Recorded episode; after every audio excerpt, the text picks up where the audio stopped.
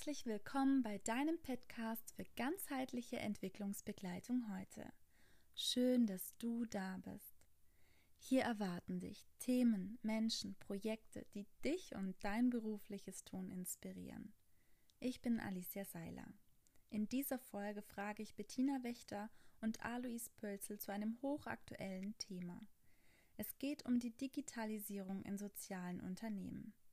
Wie sich die Digitalisierung auf Unternehmen und konkret in Einzelnen auswirken kann, interessiert dich? Dann solltest du unbedingt dranbleiben. Bettina Wächter ist Sozialmanagerin und Organisationsberaterin für Organisations- und Prozessmanagement. Unter anderem ist sie zudem QM-Beauftragte und IT-Koordinatorin im Sozialunternehmen B7 Arbeit und Leben.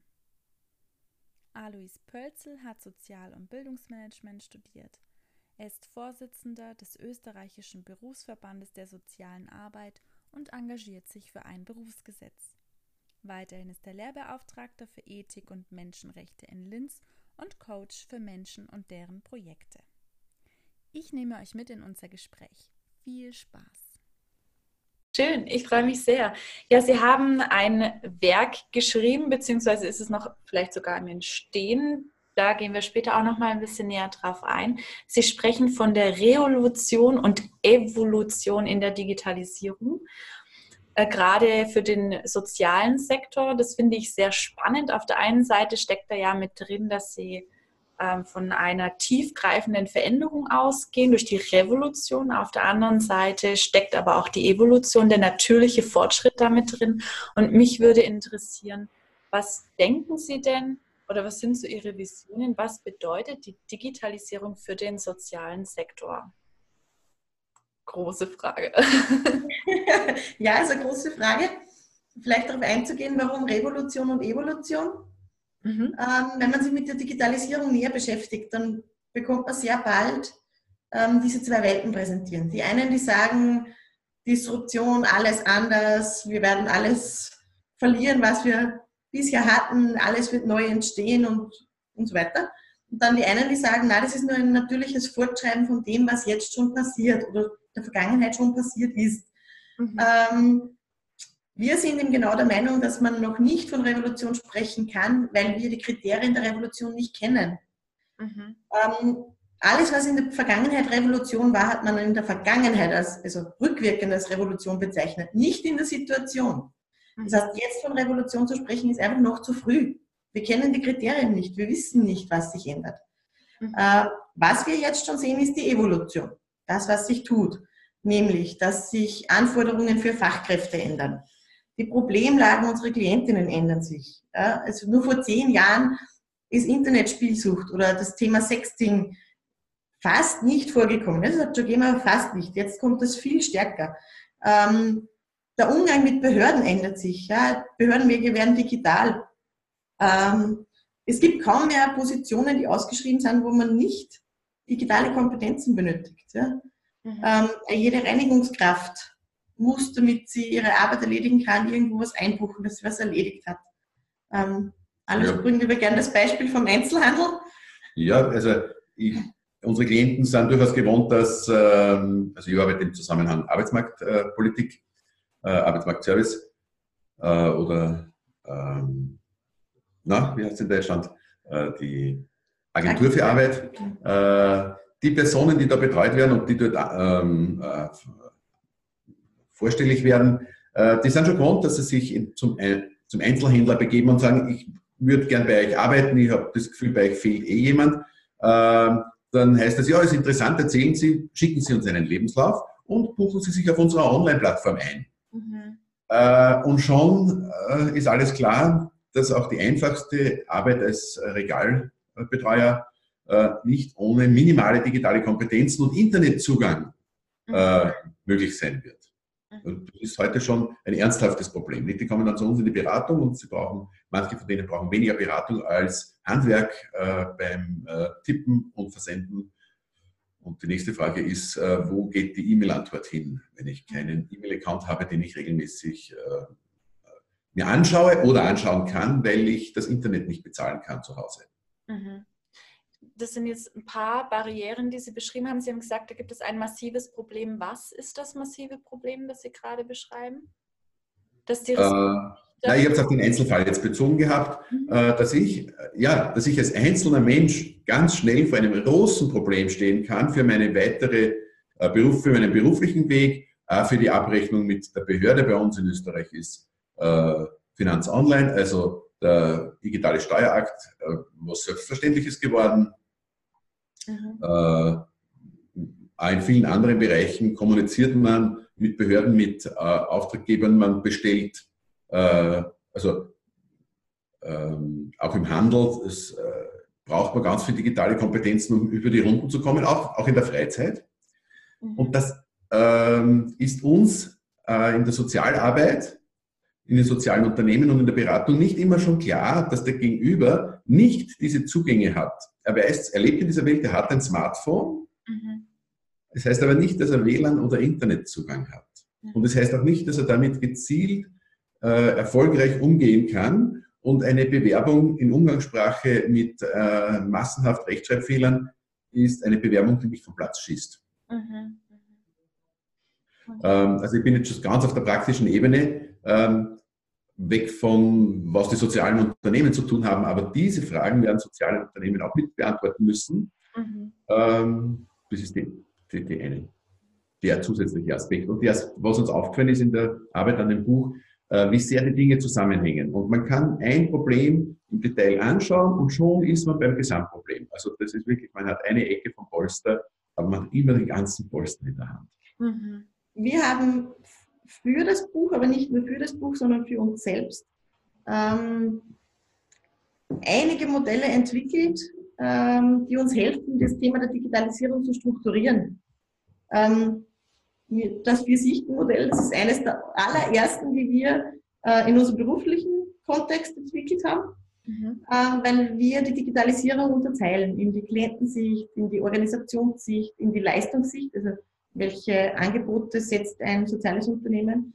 Äh, so, was habe ich jetzt noch vergessen? Organisation, Prozesse, nein, Organisation, Prozesse, Klienten, Mitarbeiter. Ah, ja. Die Mitarbeiter.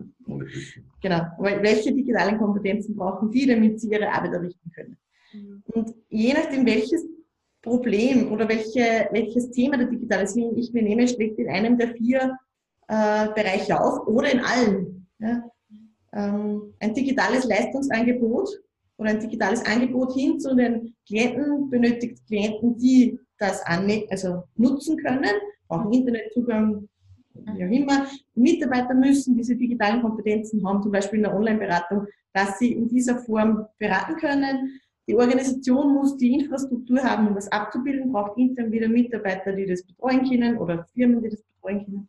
Äh, und natürlich müssen die Prozesse ausgelegt sein, denn äh, digitaler Klientenakt ist etwas anderes als ein analoger Klientenakt. Mhm. Und das Thema wird gleich so groß. Ja. Das ist jetzt nur die Ebene dessen, was man können muss. Jetzt geht es auch dann noch darum, bei den Mitarbeitern und, in, und im Management, dass man das auch will, dass man äh, bereit ist, andere Arbeitsabläufe nicht mehr zu haben. Mhm. Ja. Ist das was, was man entscheiden kann als Organisation? Denken Sie, dass soziale Unternehmen die Möglichkeit haben zu sagen, ja, in die Richtung entwickeln wir uns oder hm, vielleicht entwickeln wir uns doch woanders hin? Ja, das ist eine ganz interessante und auch sehr wichtige Frage. Ähm, ich mache jetzt den Einleitungssatz da, ich kann das so viel besser beschreiben. Ähm, es ist schon so, dass, also ich bemerke es, ähm, soziale Organisationen gerne sagen, Digitalisierung ist ein IT-Thema, geht mich nichts an. Das ist aber nicht so. Das stimmt, dass also dieser Zugang ganz verbreitet ist. Äh, wir haben ähm, es gibt ja Untersuchungen ähm, in Deutschland, äh, Umfragen, die sehr, sehr üppig ausgeführt sind, ähm, die, die zeigen, dass die Unternehmen, und zwar alle Unternehmen und Sozialunternehmen sind tendenziell viel konservativer. In Deutschland davon ausgehen, dass es einen gewissen äh, Effekt geben wird für ihr Leistungsangebot.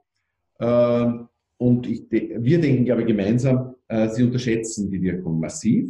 Mhm. Es wird nicht darum gehen, ein paar Computer mehr aufzustellen und zwei Schulungseinheiten reinzupacken. Äh, auf Ihre Frage zurückzukommen. Es geht aber auch nicht darum zu sagen, alles wird sicher anders und man kann gar nichts machen, sondern man kann steuern und man kann sehr wohl sagen, äh, was man nicht digitalisieren möchte, ähm, wo man keinen Nutzen sieht oder wo auch betriebswirtschaftlich der Nutzen sich nie rechnen wird. Ähm, das, der Punkt ist, man muss sich hinsetzen und das gründlich durchdenken äh, und Entscheidungen treffen auf Informationsbasis und nicht auf Emotionsbasis. Und da fehlt es ganz häufig an diesem Wissen im Management, aber auch bei den Fachkräften. Mhm. Äh, was das Ding überhaupt ist, äh, zu sagen, ich greife Facebook nicht, nicht an, weil das braucht man eh nicht. Ich fülle halt nur zur Not meinen Dienstzettel aus, elektronisch.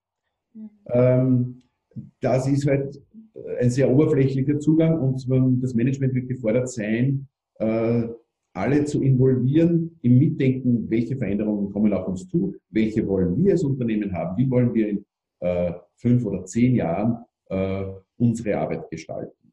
Ähm, ich glaube jetzt auf das hinaus, dass es wichtig ist, dass die, also dass nicht nur das Management jetzt entscheidet, wir gehen, wir schauen uns digitale Lösungen an, wir schauen mal, welche Elemente der Digitalisierung können wir in die Organisation hereinnehmen, sondern dass die Fachkräfte mit an Bord sind und dass digitale Lösungen dann gut sind, wenn alle mit an Bord sind.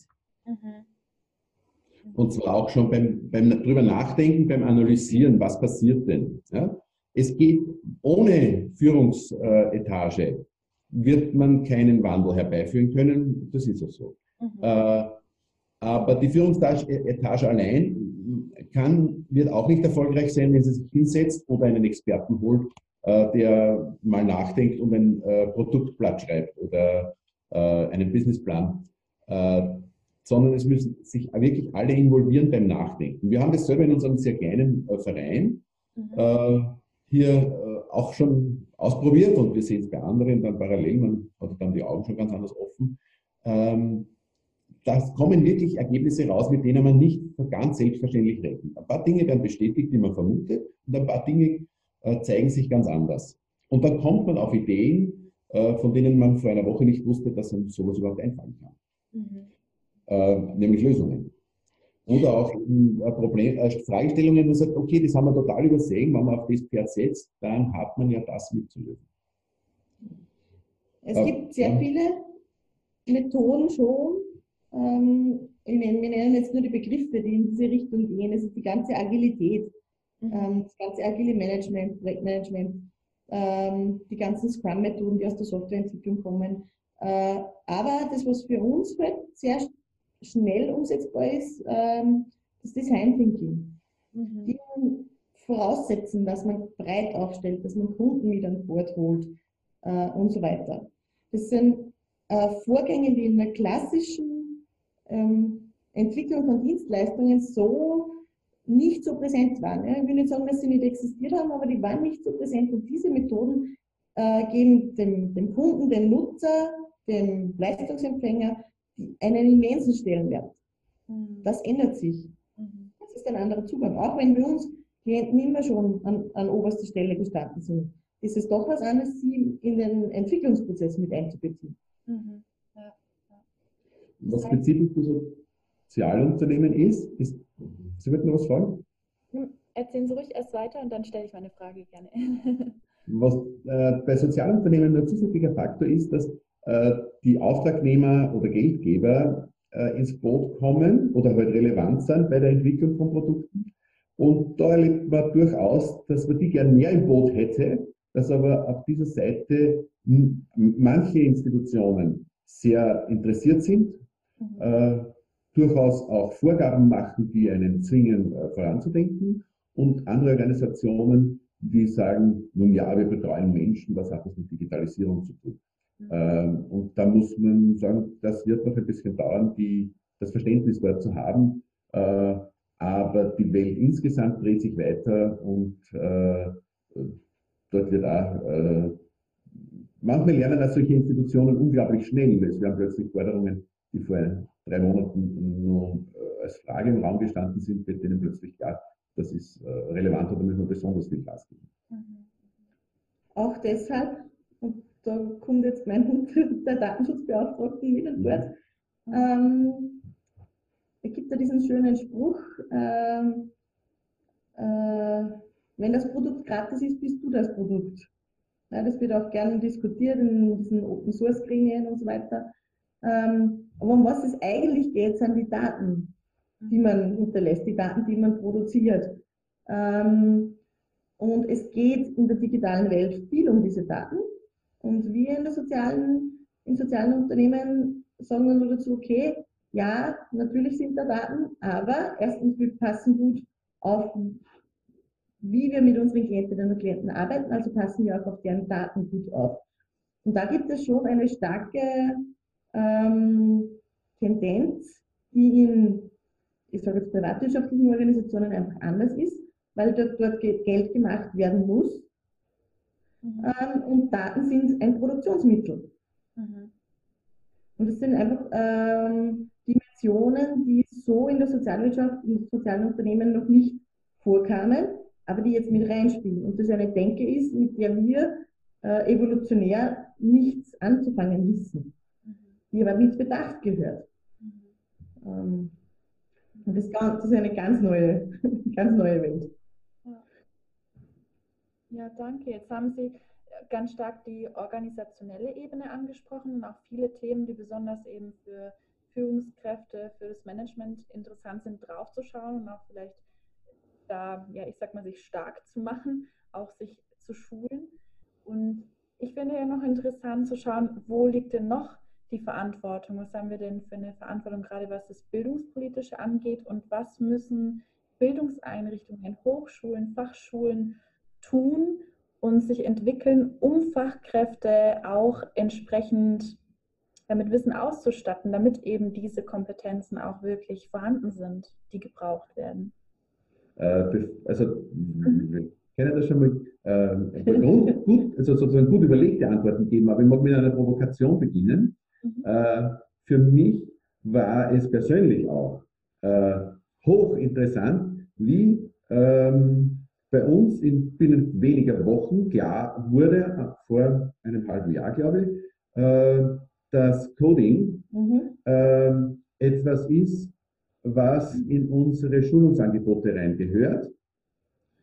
Und damit ist gemeint, sich hinsetzen, wissen, welche konkreten physischen Elemente so ein Computer hat, die einzeln vor sich aufzulegen und mit denen dann äh, Prozesse zu programmieren. Und da sprechen wir jetzt von Mitarbeitern mit ganz einfachen Qualifikationen, äh, und da gibt es in, bei uns im Umfeld Oberösterreich AMS äh, die Anforderung, äh, Frauen in die Technik massiv zu fördern. Und das wird nur gehen, wenn Menschen aus den Schulen kommen, für die das selbstverständlich ist, mhm. so wie einen Telefonhörer abzuheben. Das ja inzwischen kein Mensch mehr macht. also das, auch das ist schon Geschichte. Mit dem wollte ich anfangen, dass, wie, wie massiv man ganz anders die Bildung denken muss und welche Qualifikationen da reinspielen, weil die Grundidee dahinter, kann die Bettina noch besser schildern, ist, glaube ich, ja, äh, zu sagen, mit dem Coding, das ist wie Latein lernen, äh, du erlernst damit Grundkompetenzen im Umgang mit dieser Welt und dann kannst du alles andere auch viel besser äh, bedienen, wie eine Sprache überhaupt einmal kennenzulernen. Mhm.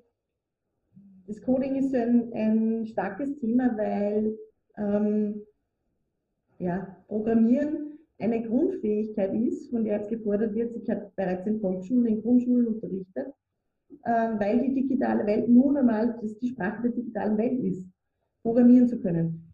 Es gibt also halt mehrere Ebenen, programmieren zu können, ist nicht so leicht, wie man glaubt, aber es gibt einen Einstieg dazu und das ist das Coding. Dass ich einmal weiß, wie sowas grundsätzlich funktioniert. Äh, der Trainer und die Trainerinnen, die das bei uns im Haus machen, haben sich da eine ganz gute, einen ganz guten Vergleich überlegt. Die sagen zum Beispiel zu den Teilnehmerinnen, bitte stehen Sie auf, gehen Sie zum Lichtschalter und schalten Sie das Licht ein. So, danke, Sie haben programmiert, weil Sie haben Ihren Füßen gesagt, stehen Sie auf. Sie haben Ihrem Körper gesagt, halten Sie das Gleichgewicht. Sie haben Ihrer Hand gesagt, betätigen Sie den Schalter. Der Schalter hat Sie schon gewusst, das hat jemand anderer programmiert. Wenn da Strom fließt, dann brennt das Licht. Ähm, das ist Coding, das ist Programmieren. Und das gibt es in verschiedensten grafischen Hardware-Elementen, in verschiedensten Ausprägungen. Ähm, nur jetzt herzugehen und zu sagen, okay, das ist eine Qualifizierung, das lehre ich an einer Hochschule, so einfach ist es nicht. Mhm. Ja? In der sozialen Arbeit ist zu Recht die Frage, muss ein Sozialarbeiter, muss eine Sozialarbeiterin, muss eine Sozialpädagogin, ein Sozialpädagoge programmieren können?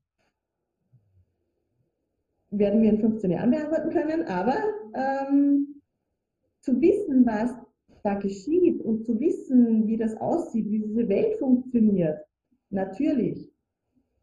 Wie soll man sonst mit Klientinnen und Klienten sich unterhalten können? Wie soll man sonst äh, Na, auch einen Fachdiskurs mit, mit anderen Professionen halten können. Mhm. Ja, stimmt. Ja. Und auch, wie kann man seine Organisation ausrichten, wenn man nicht weiß, wie die äh, Elemente, die Bausteine, die Produktionsmittel, die man da zur Verfügung hat, eigentlich gestaltet sind. Das ist Materialkunde quasi. Genau. Und haben Sie den Eindruck, dass sich da die Bildungseinrichtungen bereits auf den Weg machen? wir sehen Verschiedenes. Ähm, ich bin nicht so breit unterwegs, dass ich sagen könnte, wie schaut es in ganz Europa aus. Ähm, fest steht auch, dass die Ausbildungseinrichtungen genau vor der Frage stehen, was sollen sie in ein Curriculum aufnehmen. Sie wissen auch nicht, was in zehn Jahren relevant sein wird. Mhm. Ähm, ich bin schon der Meinung, dass jene, die zumindest Teilelemente aufnehmen, äh, gut beraten sind. Mhm. Also gar nichts zu machen, ist nicht zukunfts macht nicht zukunftsfähig. Mhm. Es geht, glaube ich, um Schlüsselkompetenzen wieder. Äh, die muss man herausfiltern. Da gibt es schon einiges an Antworten, äh, aber auch die müssen sich erst bewähren. Aber ich kenne das aus anderen fachlichen Diskursen, äh, die in der sozialen Arbeit gab es ein paar wesentliche Paradigmenwechsel in den letzten Jahrzehnten. Zum Beispiel, dass systemisches Denken gefordert war. Das war für äh, bestimmte Generationen ein Riesenumstieg. Was man vielleicht davon abschauen kann, ist, man muss sagen, ja, damit müssen wir uns befassen, ohne zu wissen, was wir in zehn Jahren oder in fünf Jahren unterrichten müssen. Man muss nur im äh, Curriculum einen Platz dafür lassen, reservieren und schauen, dass dort äh, Personen äh, tätig werden, die am Puls der Zeit sind, die nicht das Wissen von gestern äh, rübertragen. Ähm, weil das wird auch für die Forschung eine Herausforderung sein, sich nicht die Fragen von gestern zu stellen, mhm. sondern wenn geht, wenigstens die von heute. Ähm, und ein, also für uns war beides sehr beeindruckend, die Beschäftigung in den letzten zwei Jahren mit diesem Thema Digitalisierung in der sozialen Arbeit, im sozialen Unternehmen. Ähm, wir haben uns jede Woche am Montag äh, Geschichten erzählt was wir gerade wieder entdeckt haben, wer uns was erzählt hat und über welchen Artikel wir gestolpert sind in verschiedensten Zeitschriften äh, und, und, und, Beiträgen, auch äh, digitaler Art, wo wir immer wieder gestaunt haben, also wirklich halblich gestaunt haben, das kann man so denken und das gibt es und zwar nicht seit gestern, die machen das seit einem Jahr. Mhm. Äh, in der Medizin zum Beispiel ist da ganz viel schon passiert, was digitale Forschung, auch Diagnostik ähm, und Robotik betrifft. Äh, dort gibt es Riesenunternehmen, die äh, das längst umgesetzt haben, wovon wir reden, dann sollte man das eventuell andenken.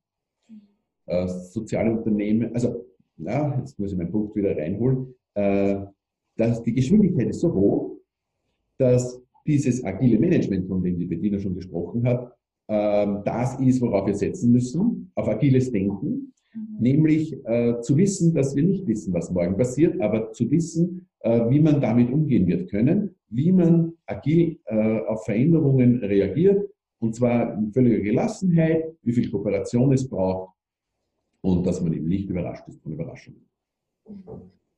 Ja, aber spannende Methode, die Sie gewählt haben, um sich dazu auszutauschen. Ich denke, das ist auch was, was man in Teams gut adaptieren kann. Jetzt haben Sie auch noch mal den Begriff genannt der Robotik. Viele haben ja auch Angst vor der Digitalisierung und der Veränderung, wenn man dann solche Geschichten hört von Pflegerobotern oder von irgendwelchen anderen digitalen Möglichkeiten, die vielleicht auch Arbeitskraft ersetzen. Haben Sie sich da ein bisschen ähm, mit auseinandergesetzt und haben Sie vielleicht eine Einschätzung dazu, was bedeutet es denn wirklich konkret für uns oder was könnte es bedeuten? Ja, Sie haben das jetzt äh, genannt und es sind gleich mehrere Dimensionen. Das ist das eine, die Angst äh, vor den Robotern. Das zweite ist ähm, die Angst, meinen Arbeitsplatz zu verlieren. Ähm, und das dritte ist, es kommt was Neues, das löst immer Angst aus. Ich möchte zuerst auf das erste eingehen. Ähm, ich bin ein Kind der Science Fiction, also nicht so schlimm, aber ich habe ein IT-Studium. Ich war einige Jahre Nerd. Ähm, manchmal bin ich es immer noch. Äh, habe auch Sozialmanagement gemacht, also ich habe gewechselt. Und ich selbst bin so, dass mich so diese Welt fasziniert. Ich, ich kann sie nicht umsetzen, bin ich als Erzieherin auch nicht recht gut. Aber ähm, das, das zieht, da liegt Emotion drinnen. Und habe hab mir selbst die Frage gestellt, warum hat der Mensch so Angst, jetzt kommt künstliche, kommt künstliche Intelligenz, wenn man die in einen Roboter reinpackt, dann agiert der mit mir aller, allerhand Hollywood-Filme, die wir können, schlussendlich, die Roboter bringen uns alle um. Ja, das so enden die Hollywood-Filme meistens, wenn nicht irgendein Superheld daherkommt. Ähm, das Wesentliche, das ich erkannt habe im letzten Jahr ist, was macht einen, was, warum haben wir das Gefühl, ein Roboter wird uns so gefährlich? Das, das wesentlichste Element, das den Menschen vom Roboter unterscheidet, ist das Bewusstsein. Nicht eine Handlung zu setzen von A, B, C, D, einen Ablauf fertig, sondern äh, mit Bewusstsein zu reagieren. Und dieses Bewusstsein, also jeder Forscher dazu hört mag mir widersprechen, aber ich kann, ich kenne noch kein einziges Projekt, das einem, einem Roboter, einem, einer künstlichen Intelligenz Bewusstsein geben kann. Ja? Wenn die dazu lernen, dann lernen sie Abläufe dazu, Entscheidungsbäume. Sie lernen kein Bewusstsein und solange dieses Bewusstsein nicht vorhanden ist bei den Robotern, brauchen wir auf dieser Ebene mal keine Angst zu haben. Mhm. Dann kommt das zweite Element. Äh, die Digitalisierung ersetzt Jobs, Roboter ersetzen Jobs. Ähm, wir haben einige äh, Initiativen, Ausbildungsinitiativen, Maßnahmen auch in privatwirtschaftlichen Unternehmen kennengelernt.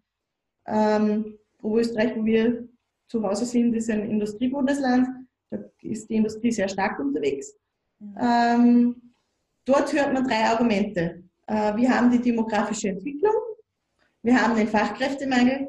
Mit der Digitalisierung ist es uns weiterhin möglich, überhaupt zu arbeiten. Mhm. Das heißt, das Argument der Wirtschaft ist, zu sagen, okay, ich nutze die Vorteile der Digitalisierung, um mein Ressourcenproblem zu lösen, ein Personalressourcenproblem. Was aber natürlich zur Folge hat, das ist mein Lieblingsbeispiel, weil es plakativ ist, vom Lagerarbeiter. Lagersysteme, das kennt man schon eher, werden immer automatisierter. Also da gibt es nicht mehr den Menschen, der mit Stapler fährt, einlädt, wieder auslädt und so, sondern das wird, kommt auf die Linie und wird verteilt. Und jetzt kommt dann noch der Roboter dazu, der mit dem Stapler das Teil abholt und in die richtige Position bringt. Ähm, ein Lagermitarbeiter hat das früher selbst machen müssen, jetzt muss er lernen, diesen Roboter zu überwachen, zu steuern, zu korrigieren, äh, wenn der diese äh, ähm, Materialien ausfährt. Und im Sozialbereich, anderes Beispiel in der Pflege, die Pflegefachkraft muss nun einen Roboter ja, einschulen, ja, kontrollieren, ähm, beziehungsweise bekommt einen digitalen Arbeitskollegen mhm. ähm, dazu. Das heißt, eigentlich geht es da nicht um die Angst um den Arbeitsplatz, sondern meine Anforderungen ändern sich. Mhm. Ich muss etwas umlernen, ich muss etwas dazulernen. Das ist die Angst vor dem Neuen. Mhm. Ähm, wie viele Jobs tatsächlich ersetzt werden und, und, sich neue Jobs generieren, es hat immer Umbrüche gegeben. So in 10, 15, 20 Jahren, wenn man sich diese Entwicklung der Jobs anschaut, äh, wie ich mit 14 Jahren auf einer Karrieremesse war, hat das geheißen, Schneiderin wird man nicht mehr. Das ist ein aussterbender Beruf. Ja, man braucht es aber doch noch. In kleinen, kleineren Gruppen, aber nicht in riesigen. Hm. Also dazu sagen, äh, wir müssen jetzt schon die Riesenangst haben, dass wir alle den Job verlieren. Es gibt nur mehr Roboter, die unsere Arbeit erledigen.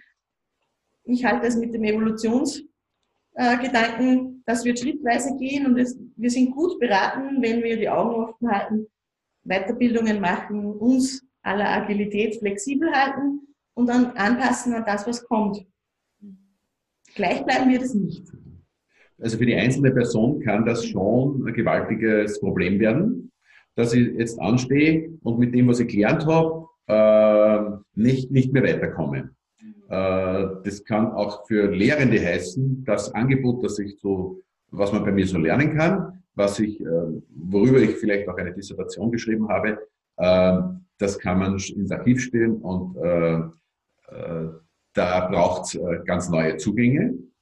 Ähm, das, auch bei diesen Veränderungen, das sind soziale Veränderungen, die stattfinden, die äh, Menschen in Schwierigkeiten bringen können. Da wird es darum gehen, wie antwortet der Sozialstaat darauf äh, und welche Mittel stehen zur Verfügung. Äh, dem, muss, dem muss man sich ja stellen.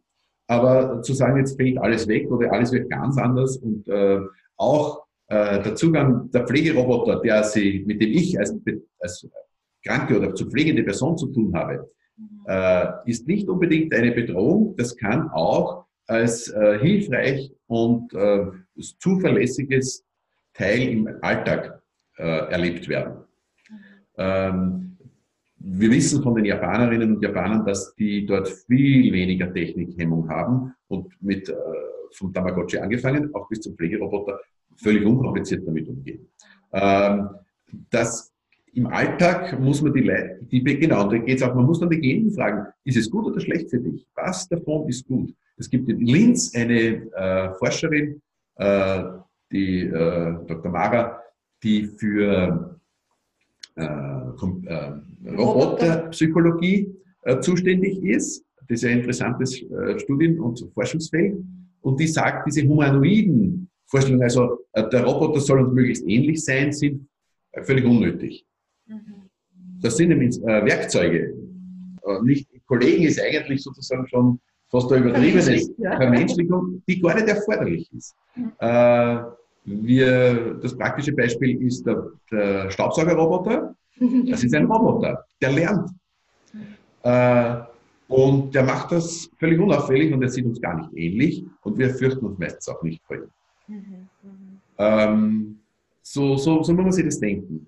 Ähm, mir ist sehr in Erinnerung eine Aussage von einem äh, Pfleger, der äh, also Krankenpfleger, der in einer OP-Station zuständig ist für den OP-Roboter, ja, der, der völlig autonom arbeitet. Ja, das ist nicht der verlängerte Arm vom Arzt. Mhm. Und er würde sich jederzeit von dem operieren lassen. Er sagt, das ist viel zuverlässiger als die Ärzte, die er kennt. Mhm. Ähm, ich habe Erfahrung mit einer Klientin, die sagt, äh, wenn beim AMS, beim Arbeitsmarktservice in Österreich, jetzt endlich äh, ein Algorithmus berechnet, was meine Arbeitsmarktchancen sind und wofür ich, wo ich gefördert werden kann äh, und was mir nicht zusteht, dann ist das endlich zuverlässig und ich bin nicht dieser Willkür von meinem Berater ausgeliefert, der mich nicht mag, wenn ich bei der Tür reingehe und das erlebe ich seit einem Jahr und ich habe keinen Einfluss darauf und es ist nicht gerecht, wie mich der behandelt. Das, äh, diese Aspekte gibt es auch, ohne dass die andere Seite deswegen Unrecht hat. Ja, sehr spannend. Vielen herzlichen Dank für die vielen Anregungen und Impulse. Ich denke, das macht auch richtig Lust, sich da noch näher damit zu beschäftigen und mehr in die Tiefe zu gehen. Und mich würde das jetzt auch noch mal interessieren, wenn Sie vielleicht nennen können, wann denn Ihr Werk erscheinen wird und wo man es bekommen kann. wann wird es erscheinen? Wir wissen, dass es im März in, in Druck geht. Ja, es wird im Mai erhältlich sein. Mhm. Spätestens im Mai. Ähm, Bei Valhalla. Genau, Valhalla ist der Verlag, Valhalla Pretoria. Super, vielen herzlichen Dank. Gibt es noch etwas, was Ihnen wichtig wäre zu sagen, was ich jetzt nicht gefragt habe? Also was uns äh, sehr geholfen hat und an dem wir mehrfach gearbeitet haben und zum Schluss sind wir ganz äh, zufrieden mit dem Ergebnis, sind, äh, äh ist eine Grafik, in der wir darstellen können, die äh, Ebenen der Digitalisierung. Äh, wie diese einzelnen Begriffe von der Datenbank bis zur Robotik und zur äh, virtuellen Realität und künstlichen Intelligenz, äh, dass nicht alles das das Gleiche ist und wie die miteinander in Beziehung stehen, damit man sich auf das, wenn man sich in dem Feld bewegt, wie auf einer Landkarte weiß, jetzt bin ich da, da, aber nicht nach dort. Mhm. Äh, und äh, das ist der Sinn unseres Buches, eine Landkarte zu sein, äh, mit der man sagen kann, okay, wo möchte ich denn hin, wo möchte ich näher hinschauen und dann wird es vertiefende Fachliteratur brauchen. Mhm. Ja, da möchte ich anmerken, dass ähm, uns als Team sehr besonders macht und das auch das Buch sicher auszeichnet, ähm, ist, äh, wir haben sehr unterschiedliche Zugänge. Unab also natürlich durch die Ausbildung, aber unabhängig von der Ausbildung, wir haben sehr unterschiedliche äh, Zugänge, ähm, Sachen zu äh, betrachten, Sachen zu erledigen, Themen zu behandeln. Und genau diese ähm, Unterschiede, genau diese Unterschiede haben uns dann ausgemacht, zu sagen, wir kommen auf eine gute Lösung. Wir, wir sehen Sachen gemeinsam, die jeder von uns getrennt nicht sehen würde. Mhm. Und das ist auch im Buch, haben wir versucht, durchgängig abgebildet, ähm, diese Sichten reinzubringen. Und das ist auch der explizite Aufruf, den wir immer wieder starten. Und sind wir auch so davon überzeugt, dass in Organisationen, die sich mit Digitalisierung beschäftigen, alle mitdenken sollen, weil genau diese Multiprofessionalität das ist, was eine Lösung, die eine Lösung gut macht. Und gut für alle Beteiligten macht. Schönen Dank für die Einladung. Was für ein inspirierendes Gespräch. Ich freue mich schon auf das Buch Digitale Revolution, Evolution in sozialen Unternehmen. Ein Praxiskompass für Sozialmanagement und soziale Arbeit beim Valhalla Verlag. Den Link zum Buch, den findet ihr auf meiner Homepage unter Aktuelles im Blog. Ich freue mich sehr, dass ihr wieder dabei gewesen seid bei dieser Podcast-Folge. Eine gute Zeit euch. Bis zum nächsten Mal.